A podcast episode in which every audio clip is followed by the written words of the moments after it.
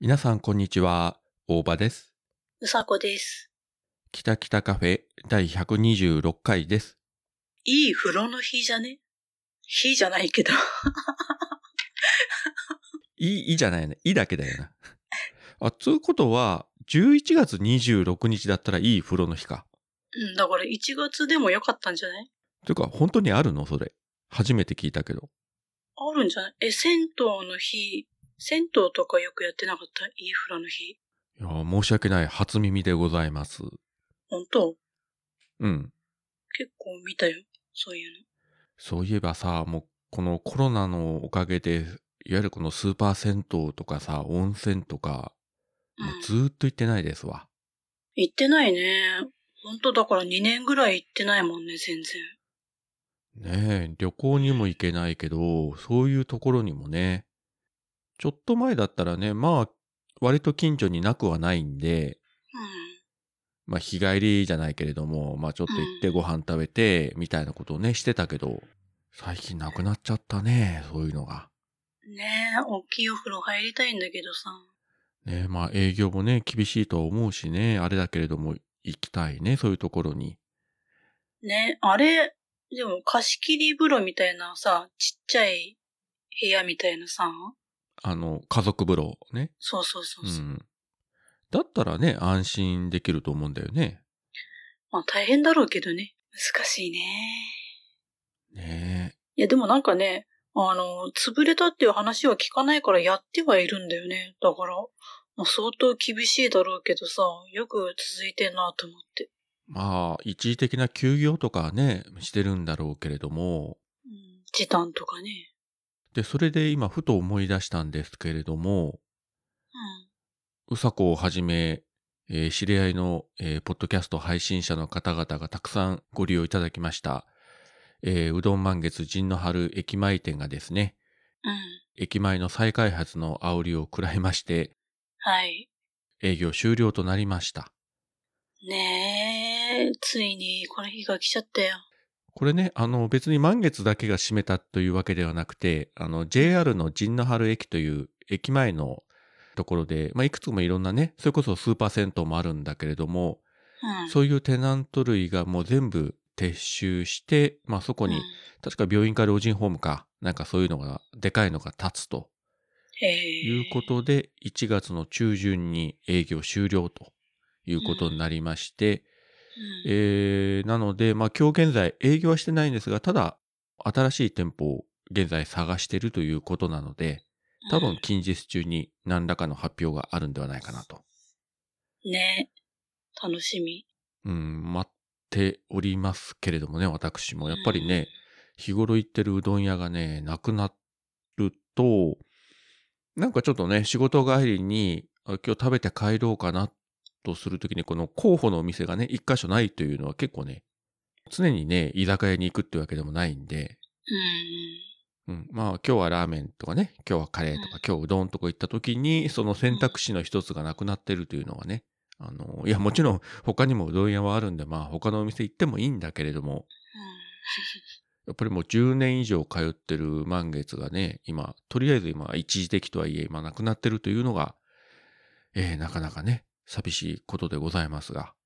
グリーンさんとか、ナオさんとかね、モモエのおっさんとかもね、えーっと、マヤさんもか、うんうん来てくれて、他にも行っていただいた方いると思うんですけれども、考えてみればね、あの、有名ポッドキャスターの皆様方が、この北九州のうどん屋に来ていただいたということで、いや別に自分のお店じゃないんだけれども、まるで我がお店のごとく、えー誇らしげに思っておりますですよ。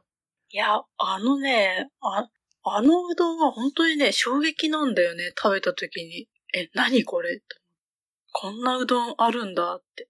あのー、麺の色からね、コシのね、強さとか、まあ、だしの美味しさもあるし、あのー、でかいごぼ天とかね、本当にいろいろありますけれども。あそこのうどんずっと前から食べてるんで、自分的には、なんていうのこのうどんの基準がやっぱりあそこのうどんの味なんですよ。うどんのレベルが高いんだよ、もともとがさ。そうそうそう。で、その陣の春駅前店に移転する前に、同じあの北九州の八幡西区の中の三ヶ森というところにありまして、まあ、そこからお店が始まって、そこ本当にね、小さいお店で、駐車場もあんまりなかったんで、広いところを探して陣の春の方に移ったんですけれども、うんまあ、その三ヶ森店の頃からずっと行ってまして、うん、まあ、本当にね、自分的にはそこが基準になってるので、なかなかね、他のうどん屋に行くときに、ここと同レベルの感じじゃなきゃダメだと。 あ難しい。うん、難しいですね。まあ、あの別の意味でですね、あの北九州を中心に広がってるあの、助さんうどんというチェーン店があるんですが、うんうん。ここはあの味は全然違うんだけども、ただね、いろんなのメニューが豊富で、うどん以外のね、メニュー、例えばもうカレーとかおでんとかいろいろあったりするんで、うん、個人的にはあのうどん業界のファミレスとは自分思ってるんですけれどもまあ、ここはあの別の意味で好きなお店なんで、まあ、たまにすけさん行ったりしてですねあとここはあのぼた餅がまた美味しくてですねすけさんは。ねえ私今度行った時はあれだねすけさんこないださ行ってなかったから行きたいんだよねそのぼた餅食べたくて。うん、そうそう。あの、ぼた餅は、あの、パックに入って3個入りとか5個入りでも売ってるので、うんあの、時々見てたら、あの、もううどん食べずに、あの、本当にぼた餅だけ買って帰る人もいるぐらいで。、うん。うん美味しゅうございますんでですね。甘くないんですよ、あんまり。いいね。程よい甘さというか。うん、それはいいわ。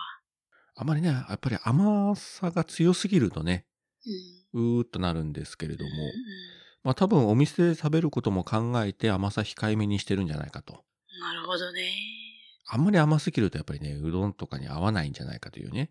まあそもそもうどん屋でぼたもち食べるというもすけさん以外にどれぐらい他の店でやってるのかよくわかりませんけれども まあそういう感じで他のねあの北九州いろいろお店ありますけどやっぱり今コロナの影響でねあのまあ営業時間短くしてるとかやっぱりお客さんもねまた客足が遠のいてるとかいう話も聞きますし、なかなか厳しゅうございますがね今そうやって喋ってたらねちょっと収録時間が今1月29日土曜日の16時過ぎなんですが、えー、お腹が減ってまいりました。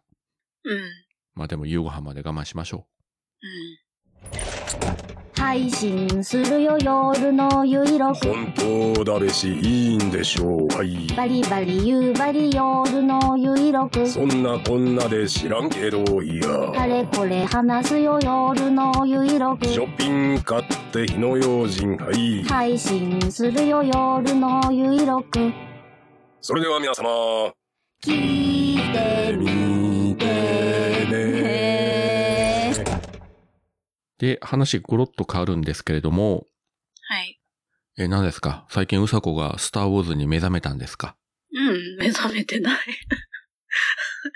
あの、あのね、違うんだよ。あの、あのね、ボバフェットをさ、ちょっと、。はい見たの、あの、こないださ、おばさんがなんか言ってたなと思って、ボバヘッドって何かなと思ってチラッと見たらうさ、ん、あの、あの人が出てて、あの、あの人。あの人。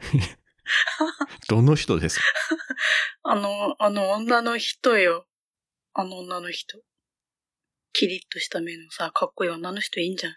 あの、エージェント・オブ・シールドにも出てました。そう。名役の人。うん。はいはい。あの人出てて、もうさ、あれ見た瞬間、あの、私、あの、トトロの、さ、おばあちゃんになった気分になったよ。 えトトロのおばあちゃんわからん。トトロのさ、メイがさ、いなくなっちゃったじゃん。で、おばあちゃんが探すじゃん。みんな探してんだけど、で、おばあちゃんがさ、メイちゃーんって叫ぶじゃん。まさに私叫んだもんね。メイさーんって家で一人で。いや、そこで叫ぶのはいいとしても、 そこでトトロのおばあちゃんと言われたらね、びっくりしましたよ、 今。なるほど。で、うん、見てたんだけど、もう見てる途中でさ、いや、なんか、これやっぱ、これ見る前になんか見なきゃいけない気がするなって思って。うん、で、ツイートしたんだよね。これみ、やっぱりさ、なんか見なきゃいけないのかなって言ったら、スターウォーズとマンダロリアン見た方がいいって言われてさ。やっぱり、ついに来たよって。スターウォーズ見るときついに来たなと思ってさ。て、だから、うん、目覚めたわけじゃなくて、必要に迫られて見たっていう感じ。 必要に迫られてか。あの、ボバフェットというのが、スター・ウォーズのエピソード5に出てきた、まあ、いわゆるあの、サブキャラクタうん。ーで、あの、いわゆるあの、賞金稼ぎうん。で、まあ、お金もらっていろいろこう、まあ、悪いこともやるみたいなキャラクターで、そんなに出番は長くないんだけれども、なんか妙に当時人気が出て、うん。で、その後のエピソード6にもちょこっと出て、うん。で、それから20年ぐらい空いた後に、えー作られた、時代を遡ったエピソード1、2、3という3部作があるんですけれども、うん。そのエピソード2の中ではそのボバフェットの少年時代が描かれるわけですよね。うん。ボバフェットとその父親の、えっ、と、ジャンゴフェットという二人が描かれて、うん。で、まあ今、ディズニープラスでやってるボバフェットというのはまた時代をずっと下った後の設定になってるんですけれども、まあそういうところで出てきたサブキャラクターを主人公としたスピンオフなので、うん。まあ多少本編の方を見とかないと、そもそもボバフェットって誰何っていう話になると思うので、まあ興味があるんだったら映画本編のエピソード5と、えー6とうん、 2と、うんあ、とドラマシリーズのマンダロリアンと繋がってくるんで、まあそっちも見とった方がいいかいな、みたいな。うんまあ、全部見なくてもいいけど、それぐらい見とけば一応、ボバフェット周りはわかるなと。うん。あの、もう全部見る余裕がないからね。あの、本当本当につまんで見てる。まあでもほら、MCU に比べたらスターウォーズってそこまで本数ないからね。まあね、いや、あのね、本数じゃないんですよ。 あの、あの、内容がね、あの、え、とりあえず今時点でエピソード、あのね、私さ、あの2、5、6、マンダロリアン見た方がいいって書いてあったから、うんうん。もう数字通りに2から始めたの、見始めたの。ああまあいいけど、まあそれでもいい。で、2、2を見た感想としては、うん。あの、緑のちっちゃい人、可愛いなと。ようだね。そう、ヨーダ。いつも名前忘れちゃう。ヨーダ可愛いなっていうのと、あとね、あの、綿棒みたいな人いいんじゃん。なんか綿棒みたいな人、白い人。あの、見こたれ目知らなが。い人が聞いたら、綿棒と言われて面食らうと思うんですけれど も、まあ白くてね、細長くて、そうそう、まあひょ本ろ当ひょにろしてる綿人。棒に見た目が近い、こう、エイリアンがいるわけですよね。うん。そうそう、その人の男の人の声がいい声しとうなと思って見てたっていう。感想としてはそんな感じで。いや、自分も、この前の水曜日に配信された、その、ボバフェットの最新回を見て、うん。今週、エピソード1を遡って、まあちょっと分割してちょこちょこっと見て、で、う今ん、日、またエピソード2を半分ぐらいまで今見たのかなうん。なかなかね、まとめて見る時間がないんで、うんちょこちょこっと見直して、久しぶりにスターウォーズきちんと見直したら、うん、やっぱおもろいなという感じで。そうかあのね、あの、今までずっとさ、こう、ちゃんと見ないでここまで来てさ、うん。でも、メイさんを見たいがためにスターウォーズを見出した今としてはさ、あのね、うんうんなんか、まあね、見る本数は少ないとはいえ、内容が全然頭に入ってこなくて。 なんか、脳みそが拒否してるみたいな感じでね、ななんだろうね、受け付けない、肌に合わないっていうかさ、なんか、どうしようって思いながらずっと見て、で、2を見終わって、今5の途中まで見てんだよ。半分ぐらいまで見てるっていう感じ。まあそこまで見たら、ああ、でもどうかな。うん。まあ適当に飛ばしていってみれば。まあうんとりあえず今までボバフェットっていうのはあくまであのサブキャラクターで主役じゃなかったんで、うん。そんなに話のこう、大筋に大きく影響を与えるキャラではなかったんですよね。ただ人気はあったけどうう。ん。んううんん。ただ今回は、まあ言ってしまうとあの、その前やってたあの、マンダロリアンというドラマシリーズで、このボバフェットが復活してきて、うん。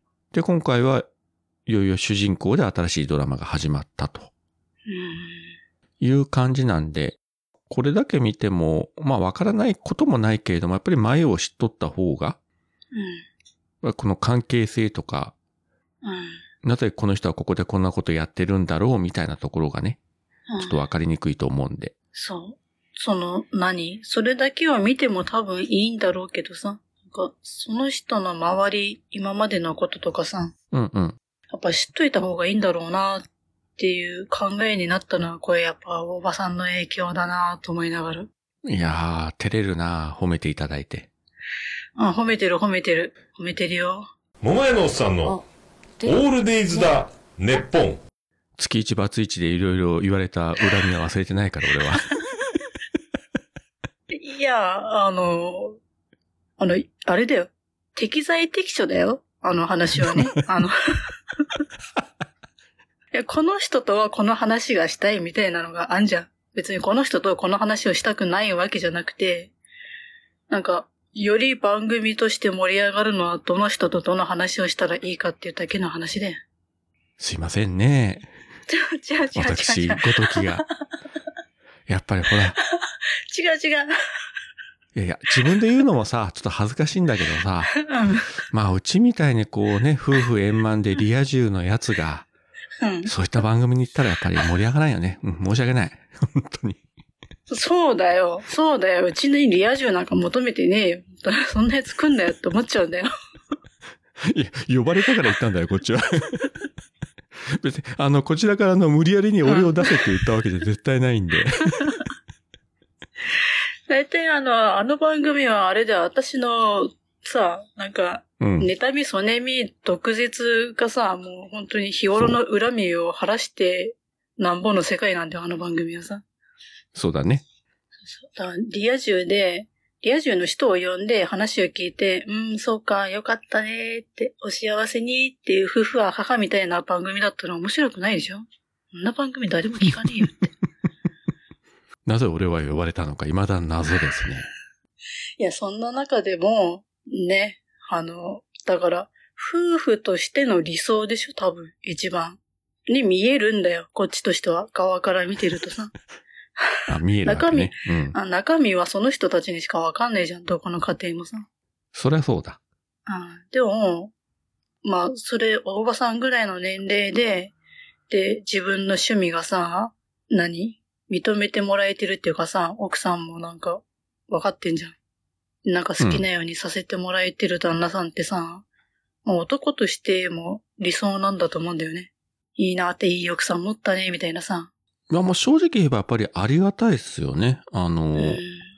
ああだこうだこう言われんというのは、例えば、あのね、年に何回か名古屋に行ったりしても、また行くのとかいうことは一回も言われたことないし、うん。うん、そういうのは本当ありがたいですよね。うん。いや、もちろんこっちもね、向こうが、あの、やってることに対して、うん。あれこれ言うことはまあないですけどね。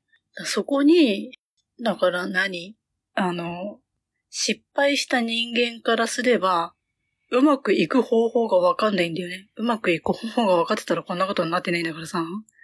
あそこ、そこをまあまあ、それはそうだよな。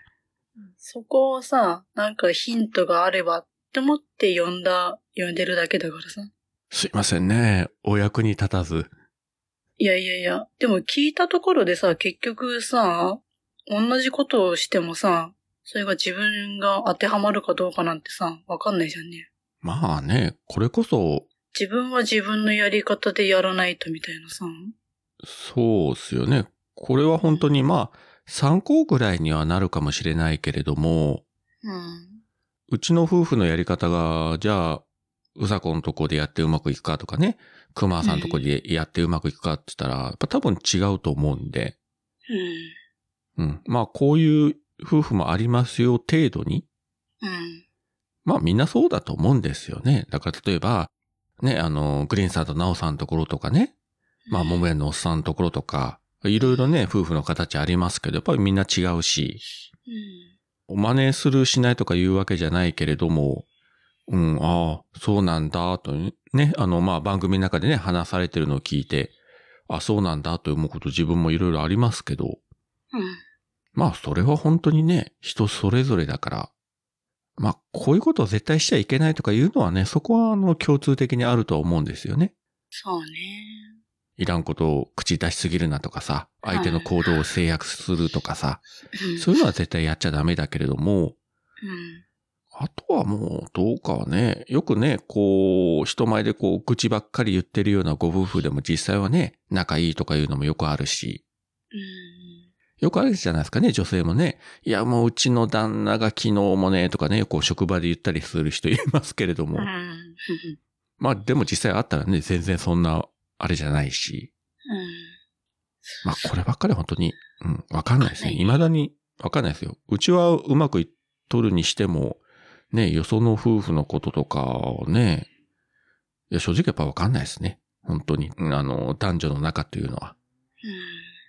まあ、さらっと参考にしつつ、今後に役立てるどうかはね、わからんけども。いやー、でもね、やっぱり世の中はこういろんな人がいるから、まあいつかはね、うさこも、なんかすごい男性と巡り合ってですよ。我々がもう驚愕するようなうことが起きないとも限らないですん。ねえ、わかんないよね。よ。ねえ。え、その人みたいなね。だってさ、まあこういう例えで言ったら申し訳ないけど、ねえ、グリーンさんとナオさんが結婚してさ、二人目が生まれるとかさ、うん。数年前誰が予想したでしょうかまず本人たちも予想してないだろうけど、ああ、ねえ。そういうこともあるわけですよ。ね、ポッドキャストつながりでね、付き合って結婚してね、子供ができてみたいなさ。しかもグリーンなんかもいい年ですよ。うん。うん。そうだよ。いやー、大変だなと思って。なおさんはね、ねえまだ若いからいいけどさ、うん。グリーンなんかもうね、40も半ばになってですよ。半ばっていうかもう47じゃないまあ後半か。うん。だからね、子供が成人するときにね、いくつになってるかと考えたら、うん。頑張んないと、ね。まあ元気だろうけどね、あの人はな、いくつになっても。まあ自分なんかね、今からね、子供とかいうことはまあない。どっちかって言ったらもう孫を待つ立場なんで、いや、今からこの年で自分ね、子供できたりしたらもうさすがにさ、子供成人する頃にはこっちは後期高齢者だから、いや、私もだって、いや、私もグリーンと同じ年だからさ、今かーって思うけど、いや、そりゃ、男性女性ではまた違うんだろうけどさ。まあね、いや、でも産むにしたって相当高齢出産だよ。47で出産とかさ。まあ芸能人とかだったらさ、たまにね、そういうのあるしさ、特に男性だったらさ、もうかなりいい年してさ、うん子供できちゃいました、みたいなね、話あるけれども、いや、体の負担でかいよね。産む方もさ、早くしないと。そうそう。で、まあ、うちもね、あの、もう今、子育ては大体終わったけど、やっぱり昔考えたら、ね、やっぱり育児って体力じゃないですか。うんまずね、小さい頃の夜泣きから始まってさ、うんずっと抱っこしないといけないとかさ。うん。自分はあの、上の子が生まれた時が32で、下が34だったんですけれども、うまあもちろんね、自分が産んだわけじゃないけれども、それでも、ん。うん。あの、その2年間の間の、なんていうんですかね、体力の衰えをね、当時実感したんです よ。下が生まれた時にわ、かるうん。ね、もう夜泣くとかさ、ずっとおんぶしてね、家の周りをぐるぐる回ってるとか、こう、いろいろしてましたけど、うん上の子子の時には平気だったことが、2番目の時になんかえらいきついなっていうこと が、わかる。わかるでしょああっあ、て。無理ってなった。そう。いや、だから、グリーンがね、その年でね、うん。もちろんおめでたいことだしね、非常にいいことだけれども、うん。すごいなぁとね、もうそこは素直に思いましたよ。うんいや、二人ともすごいと思っちゃう。本当応援してるよ。で、もう本当なるべくもうな、なおさん無理しないでって。うん。やっぱりね、子供がやっぱ小さい時は、どうしてもね、お母さんの方がね、大変だから、うん、やっぱり父親にできることはね、限られてるんで、いや、でも、こういうね、幸せなご夫婦の話を聞くというのはやっぱいいっすね。で、新しい命が生まれてくるというのは。うん。うん。あれ、あれだよ、あの、純粋に応援してんだよ。純粋に応援してるし、よかったなーと思って、私も自分のことのように嬉しいんだけど、いや、 今なぜそこでその純粋にということを い言い訳のように言ったのかがよくわかんなかったんですけれども。いや、言い訳じゃない。言い訳じゃないよ、別に。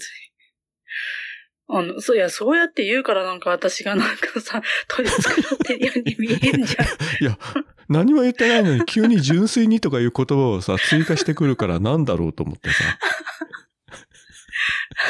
いや、なんか手汗かいてきたんだけど、なんなん、なんだこの話。いや、知らんがな。いや、なんていうのあのー何自分がさ、何同じ年でさ、まあ、かたやさ、まあ、順調にいっててさ、かたやさ、こんな、なんだろう、よくわかんない生活しててさ、比べることでもないんだけど、私何やってんだろうってちょっと思ったりするよね。 まあでもそれこそね、予想のね、お家と比較して、あれこれ言うのもおかしい話と思うんでね。なおさんたちにはね、なおさんたちの生きる道があってね、うさこにはうさこの生きる道があって。いや、なんていうのうん、別にだから後悔してるわけでもなく、自分で好きでこうしてるんだからいいんだけど、うん。いいんだけど、時々、ああ、何やってんのかなって思うときは、なんか定期的にやってくるよね。そういう、まあねち。ょっとさ。それも見ちゃう、それはみんな考えるんじゃないかね、やっぱり。ほら、人生さ、いろいろこう、ポイントで選択肢があるわけじゃないですか。右に行くかうん左に行くかって。うん自分だって、ね、20年前、30年前、40年前とか、いろいろあったけれども、まあそこでね、こっちを選んでたら全然違う人生になってたはずだし、で、それが、あの、間違いだったとも思わないしね、その時こちらを選択したというのが。うん。うまん。あそれも、もう、もはやわかんないしね。そうそう。だからそっちの方が幸せかって言ったらわかんないしね。いや、実際ね、違う道を選んだら、今よりもっとね、幸せになってたかもしれないし、うんもっとね、お金持ちになってたかもしれないし、ね、それはわからんけど、う。うんんそれこそ本当にわかんないんで、でもまあ、今が、そんなにあの、めちゃくちゃ、あの、困ったこととか、不幸とは自分を持ってないので、ならいいんじゃないかなと。ね、贅沢言ったらきりないし、そうね。と思っておりますよ。うん。欲張らないどこうか。まあ、そう ね、ほどほどの人生がいいと思いますよ。だってうね、ん。欲張ってたらね、いやー、そらね、素敵な彼氏、彼女が欲しいとかさ、ね、うんお金ももっと欲しいとかさ、もっと自由な時間が欲しいとかさ、うん。まあいろいろね、言ってたらきりないんで、うんうん。うん。そら自分だってあの宝くじ10億円当たらないかなとかね、やっぱり思いますよ。うん。当たったらもう、その日のうちに辞表を書いて、えー今日で仕事辞めます、お世話になりました、つってさ。で、ささ、あの、夢の隠居生活になるんだけどさ。 それは実現しないだろうし。まあ10億は無理でも1億でもいいんですけどね。1億でも当たったらいいからやめるな、仕そうね事。うん。そうだね。今かうらん、どう頑張って働いてもさ、1億円稼げるわけがないんで、1億だったらやめるね。うん。そうね100万だったらちょっとさすがにやめられないから仕事するけど。いや、今100万もらったら、とりあえず引っ越すね。引っ越して車買うわ。 あ、もうなくなっちゃうじゃん。一瞬で。引っ越して車買ったらなくなるでしょ、100万は。ねえ、あっという間だね。まあ、車だって、まあ、中古だろうけど ね。いや、あの、そこそこいい車買うよ。ほんと、あの、オイルランプつかないやつ。 いや普通はつきません。普通はあの、高速で止まったりもしないし。普通は あねの、赤いランプはつきませんけど。うん。あの、私今度車買うときはもう絶対誰かと一緒に行くわ。見てもらうわ。じゃないと不安だもん。私一人で選んだら、漏れなくオイルランプつく車選びそうだ。そんな車逆に選ぶのは難しいと思 うよ。さあ、そのホンダでもトヨタでも日産でもどこでもいいけどさ、うん行って、じーっと眺めて、あ、この車だったらオイルランプつかいつきませんね、みたいなさ。すごいよね。うん。逆にさ、数ある車の中からそれを選び出す私もすごいよね。とかお店に行ってさ、営業の人にさ、うん。すいません、オイルランプがつかない車どれですかとか言ったってさ、お店の人はっも、てい言わや、れる普通つきませんけど と。普通漏何言っれてんませだんこ。の人ってなる。 なんか、新手のクレーマーカーみたいなね。確かに。感じに思われると思うの で、まあ、あうの、ん くれぐれも、オイルが漏れなければいいっていうだけの話でもないので、まうあん普通そうねに、えうんえ、動く車をご購入いただければよろしいんじゃないかと。はい。わかった。まずはじゃあ宝くじ買うわ。とりあえず100万からね、もう10億とか無理なんで、そうだね。着実に。着実に、うん。うん。えー引っ越し代と車代が稼げる程度のあたりを目指してですね。はい。うん。つうか、ちゃんと働いた方がいいんじゃない宝くじ買ってるお金あるなら働けやって。 そうよ。宝くじだってタダで買えるわけじゃないんだからさ。ねえ、本当にもう、ねえさ、そのあたりにあの、あれが落ちてるわけじゃないんだからさ、剣が。探してる探してる。仕事も探してるよ、今。うん。いよいよ、うん。ちゃんと真面目に。まあ、冬の北海道寒くて雪降って大変でしょうけれども、うん。まあ、暖かく、ね、なる日まで頑張って生き延びてください。はい。ありがとう。うん。じゃあ、えーそういうわけで今回もここまでお聞きいただきありがとうございました。ありがとうございました。それでは皆さん、さよなら。さよなら。 「